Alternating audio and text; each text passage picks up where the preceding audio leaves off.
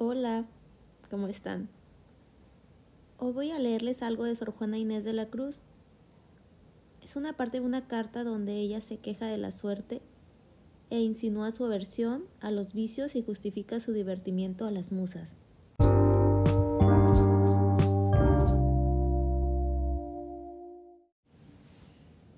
En perseguirme, mundo, ¿qué interesas?